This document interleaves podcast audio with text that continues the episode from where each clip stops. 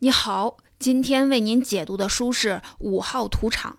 五号土场是一个真实存在的土场，位于德国的德累斯顿，那是一座文化名城。历史上，德累斯顿曾是萨克森王国的首都，拥有数百年的文艺沉淀，其中包括众多精美的巴洛克建筑，号称“易北河上的佛罗伦萨”。然而，就是这样一座美丽古城，却在二战末期遭受了惨绝人寰的大轰炸。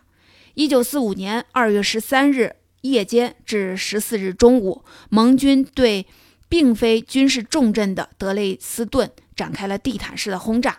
四轮空袭中投掷的炸弹总共约有三千九百吨，其中包括了数百吨的燃烧弹，共计摧毁了七万八千栋建筑。并造成了三万五千个平民死亡，也有学者认为死亡人数可能高达十三万五千人。本书作者库尔特·冯内古特当时作为战俘，就关押在德累斯顿五号土场底下的藏肉室里，侥幸生还。所以说，五号土场本身是个避难所，但其比喻意义却无疑是指战争把人间变成了土场。此书问世一九六九年。越南战争才打到一半，但反战渐渐成为共识。不难理解，五号土场引起了年轻人的极大共鸣，也让冯内古特一举成为了国民偶像作家。我们来看看冯内古特的生平背景：库尔特·冯内古特，一九二二年生于美国印第安纳波斯利斯市一个德国的移民家庭。他的父亲和祖父都是建筑师，他的哥哥拥有麻省理工学院的物理化学博士学位。后来发现了用碘化银人工降雨的方法，库尔特·冯内古特为满足家族的期望，考入了康奈尔大学生物化学系，但他并不喜欢，而学业也被二战打断。退伍后，他和青梅竹马的发小结了婚，并在妻子的支持下开始写小说。成为全职小说家之前，他在通用电器当公关，负责挖掘公司里那帮科学家的故事。他发现，其实很多科学家缺乏道德感，他们只在乎科研成果，而无所谓这些成果会被如何使用。正是基于这个观察，他写下了不少科幻名作，包括《泰坦的女妖》和《猫的摇篮》。但他心底最想写的内容还是德累斯顿大轰炸。但多年来，冯内古特要解决两个困难：第一，没人愿意提起这件事儿。德累斯顿是一个没有军事目标的不设防的城市，这场轰炸存在着道德问题，官方并不愿意宣传，而亲历者则大多不愿回忆当年的惨痛。第二，他拿着辛苦搜集来的素材，不知该怎么写。他既不能歌颂祖国，也无从树立英雄人物。也就是说，这虽是一场惨剧，却不构成故事。冯内古特摸索了二十多年时间，终于找到方法，在难以下咽的苦涩素材里加入科幻和黑色幽默的调料，从而成就了《五号土场》这样一部独特的杰作。下面的讲解分为三个部分。第一部分讲主人公的军旅生涯，包括德累斯顿大轰炸。第二部分讲主人公的战后生活，包括他的外星生活。第三部分讲小说怎么整合截然不同的人生碎片，以及作者最终想要告诉我们什么。让我们先来认识一下小说的主人公毕利·皮尔格里姆。皮尔格里姆的字面意思是朝圣者，虽然具有反讽意味。顺便一提，这部小说的完整标题其实是《五号土场》或《儿童十字军：一支和死亡的义务之舞》。朝圣者对应了其中的儿童十字军。这个标题说白了就是战争的义务让年轻人都不得不去送死。毕利于一九二二年出生在纽约州的埃莲市，是一位理发师的独子。他模样很滑稽。又高又瘦，像一只可口可乐瓶子。他在爱莲高中是班上的第三名，又考进验光配镜专科学校，念了三个月便应征入伍，担任随军牧师助理。作者告诉我们，担任这个职位的人很可笑，因为他对伤害敌人和帮助朋友都无能为力。然而，一九四四年十二月，德军发动最后一次反攻的时候，毕利还是给派到卢森堡的一个步兵团。这个团很快被德军全歼。毕利始终没见到他准备前往协助的那位牧师，也没有领到钢盔和军靴。他的短筒民用鞋已经脱落了一只脚跟，走起来一瘸一拐。书里形容说，像一只肮脏的红鹤。毕利和陆遇的三个残兵游走在德军的后方，饿了就吃血。那三个人自自称三个火枪手，发誓获救后一定得要求上级把他们仨编在一个队里。不过走了几天，其中两个侦察兵很快就嫌拖的臂力速度太慢，而抛下同伴走了。不料，先走一步，却让他俩先一步碰上了德国军队，中伏而亡。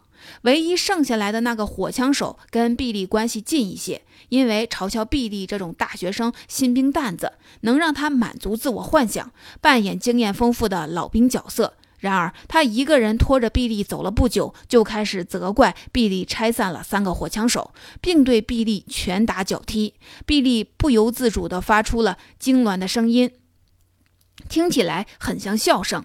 老兵听了，越打越狠，甚至准备踢断毕利的脊椎。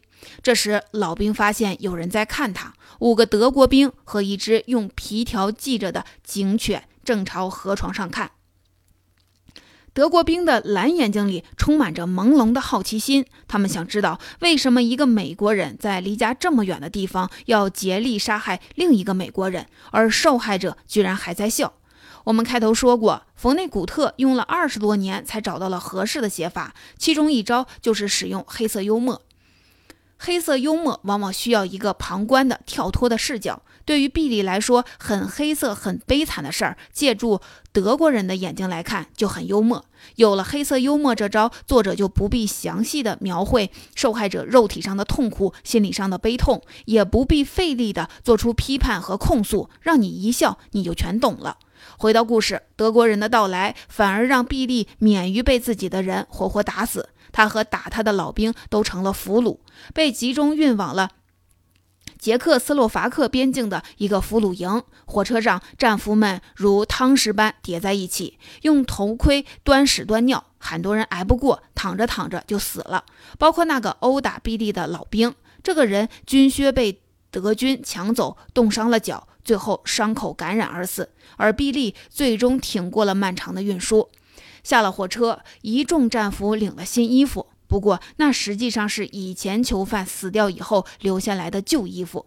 而毕利领到的是一件小个子乐队指挥的衣服。德国人发现他是整个第二次世界大战中所看到的最搞笑的人，让他走在战俘的最前列。而此时，小说似乎也开始往欢乐的方向走。在战俘营，毕利这些美国战俘意外获得了英国战俘的热烈欢迎。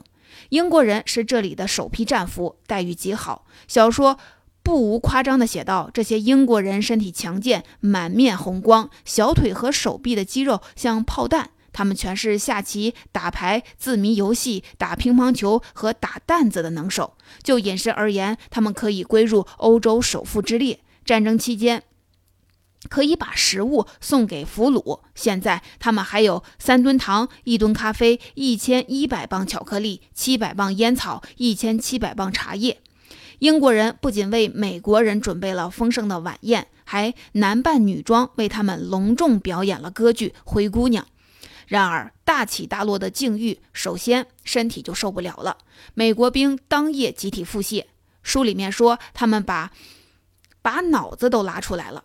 更严重的是精神受不了。五月十二点，歌剧里的灰姑娘哭诉：“哎呀，我那倒霉的运气啊！”比利听了这句话，觉得非常好笑，笑着笑着就疯了，尖叫起来，最后被押进医务室打了吗啡。另一个美国人自愿照看他，他就是将在。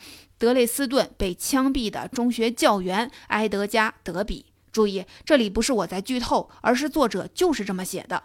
只要提到这位老德比，必须前面要补上一句：他将被枪毙。这不是在恶搞他，反而是因为作者很惋惜这个人物。而这位老德比也是毕利在书中唯一的朋友。美国战俘不久之后就被运往德累斯顿当工人。德累斯顿是一座基本不设防的历史古城，没有军事价值，连一块玻璃都没震碎。一百个美国兵被安置在五号土场地下的藏肉室，但里面几乎没有什么肉了。战俘负责在一个麦芽糖浆工厂擦窗、拖地、扫厕所，把瓶子装箱。大家平时就靠偷吃糖浆补充营养，但偷吃属于犯罪。很多人听见脚步声近了，就把调羹藏到附近的犄角旮旯里。一天，毕利打扫水钉，在后面发现了一只调羹，终于一饱口福。此时，在外面擦窗子的老德比全看到了，让毕利也给他吃一勺，那滋味美得他感激涕零。前面提到，老德比这个人出场就会带着会在德斯德累斯顿枪毙的猪脚，因此他做点什么事儿都让读者提心吊胆。比如说，担心他因为偷吃糖浆被枪毙。不过后来他又做了一件比危险百倍的事。一天晚上，来了一个投靠纳粹的美国作家，他来发表演讲，劝降战俘。这时候，全场只有老德比一个人站了起来，与此人针锋相对。作者特意为他补充了一段话：本小说里几乎没有人物，也几乎没有戏剧性冲突，因为书里大多数人都病弱不堪，都是被巨大的力量弄得无精打采的玩物。战争的主要后果之一是，到头来人们失去了充当人物的勇气。然而，老德比现在却是一个人物了。然而，真正打断这场演讲的并不是老德比，而是空袭警报。历史上的德累斯顿大空袭就发生在第二天晚上。对于躲在五号土场地下藏肉室里的美国人来说，他们只感觉到屋顶仿佛有巨人一阵阵的踏过，偶尔掉下一些白粉。然而第二天，等他们出来一看，天空已经被浓烟熏黑，太阳细如针毡，到处躺着小段木料般的尸体。一切有机物，一切能燃烧的东西都被火吞没了。石头滚烫，整座城市已经炸成月球表面般的荒原。幸存的战俘在德国人的指挥下，翻越重重的虚废墟，一直走到市郊，才重新听见鸟叫。他们被关进马厩。一天早晨，他们发现门没有上锁。原来，第二次世界大战已经结束了。毕利活了下来，而小说最终只用了一句话交代老德比那个早已预告过无数次的结局。原来他在废墟里偷偷拿了一把茶壶，就按抢劫罪枪毙了。这件事儿并非虚构，而是作者亲身所见。谁也想不到，在德累斯顿大轰炸这样杀死数万平民的惨剧之后，竟然会有这样黑上加黑的一笔。王小波先生曾说：“黑色幽默的好处就是举重若轻。”但他没说，如果黑色的部分过于沉重，用幽默实在举不起来怎么办？我们看王小波笔下的王二，总是处于精神分裂的边缘，这并非偶然。前面说过，黑色幽默需要一种跳脱的旁观的视角。然而，当一个人老是需要跳出自己来旁观自己，自然就产生了分裂。如果说王二是在有意识的装疯卖傻，那么冯内古特笔下的毕利则陷入了真实的精神分裂。这就说到了第二部分，让我们来看看毕利的战后生活。一九四五年，光荣退伍后，毕利回到验光配镜专科学校，读到四年级，娶了校长女儿。这里面完全没有什么浪漫的爱情故事可言。冯内古特曾说：“我尽量在小说里排除爱情，一旦谈到这件事儿，就没法再谈别的事儿了。读者只会为爱疯狂。如果主人公赢得真爱，故事就结束了。哪怕此时第三次世界大战正要开打，空中黑压压的全是飞碟。”不知道是不是出于这个原则，冯内古特把这位校长女儿设置成一位贪吃肥胖的庸俗女子，本来是根本嫁不出去的。至于毕利为什么要向她求婚，则完全没有解释。也许受到了校长老丈人的威逼利用，因为婚后毕利在老丈人的资助下开了自己的配镜公司，后来生意做得很好。不过这场求婚还是有一个亮点。毕利求婚用的两克拉钻戒，其实来自当年战俘营发给他的那个不合身的滑稽外套。作者不无讽刺地写道：“每个人都能从战争里得到点什么。”然而，我们不要忘记，毕利的朋友老德比也正是因为拿了一个茶壶就被枪毙了。实际上，毕利虽然活了下来，但战争的创伤从未痊愈。在和妻子生了一儿一女以后，毕利突然精神失常，被送入了精神病院。临床病友也是一个神神叨叨的军人，此人只读科幻小说。他对毕利说：“有关人生的一切本来都包含在陀思妥耶夫斯基写的那本《卡拉马佐夫兄弟》里面，但现在已嫌不够了。”他把自己的科幻小说分给毕利看，这是他俩应对精神危机的唯一方法。科幻小说让他们重新创造了自己和世界。通过科幻小说，毕利的精神分裂反而为他打开了一个神奇的避难所，那是一个名叫特拉马法多的星球。这个星球在冯内古特以前的作品《泰坦的女妖》就出现过，里面对特拉马法多这个名字有两个解释。可以解释为我们大家，也可以解释为五四一，所以这个星球也叫五四一号星球。特拉马法多人身高两英尺，也就是零点六米左右，呈绿色，形如铅管，用吸盘吸在地上。他们的手臂极为柔软，通常都冲着天空。每只手臂的顶端有一只小手，掌心有一只眼睛。而除开这些类似 B 级片怪物的设定，特拉马法多星人真正厉害的地方是，他们能看见四维空间，并且为地球人只能见到三维空间而感到可惜。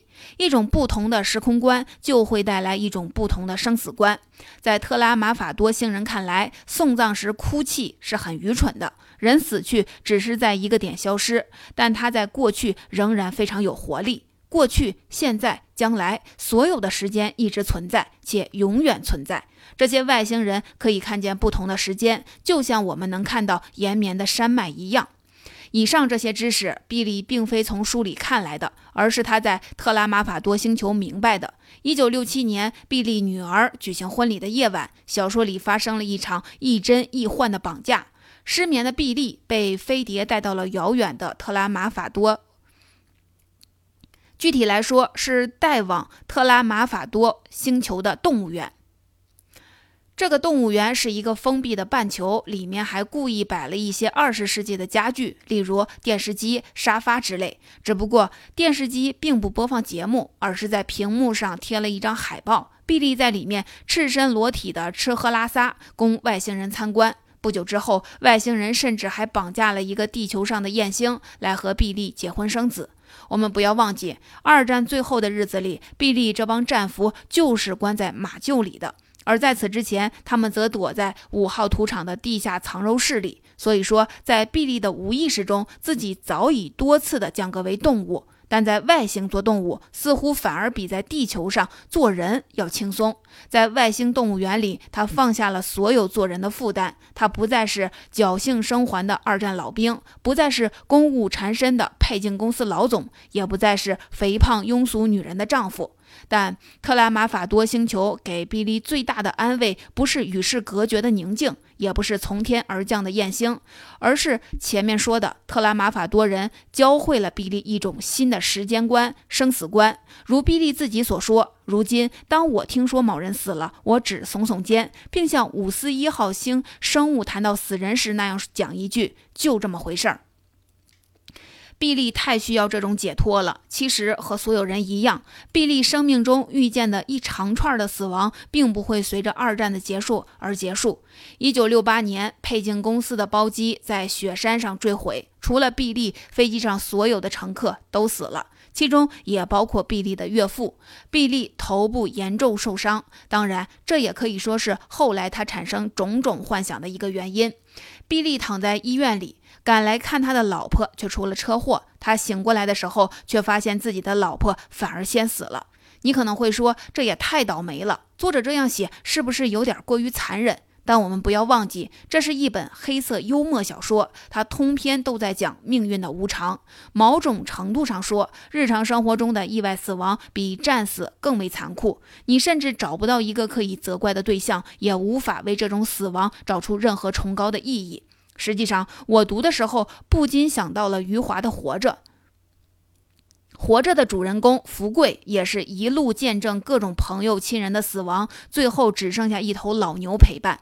福贵是命运的沙包，他唯一能做的只剩下忍受，就像电影《芙蓉镇》里的那句台词：“活下去，像牲口一样的活下去。”作为对比，其实冯内古特还是比余华仁慈，因为毕利不是像牲口一样的活下去，而是像特拉马法多星人一样。带着全新的时空观活下去。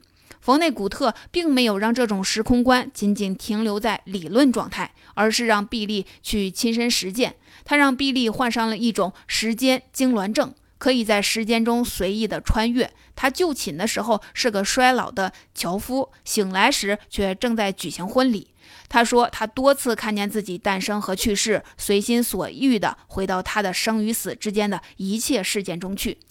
既然毕力可以在自己的人生时间里随便的跳跃，那么小说的叙述也就不可能是线性的。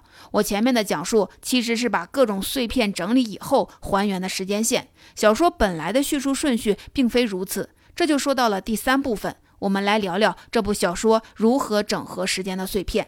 其实说到穿越时空的能力，现代文学早就提供了一种技巧，那就是意识流。普鲁斯特的巨著《追忆似水年华》就是从一块小蛋糕引起的回忆开始的。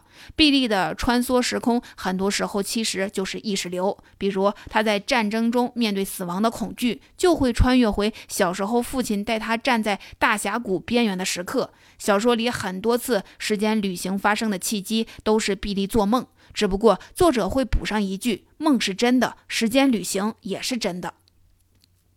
但意识流只能回忆，毕利却可以穿越到未来，在战时就直接穿越到战后。科幻给了叙事跳跃的自由，也给了毕利逃避的自由。但这种自由必须建立在毕利人生中的一切早已注定的基础上。前面提到，在外星人的四维时空观里，过去、现在、未来是一回事儿。不过，真要达到这种效果，光靠外星人是不够的，还需要作者亲自登场主持。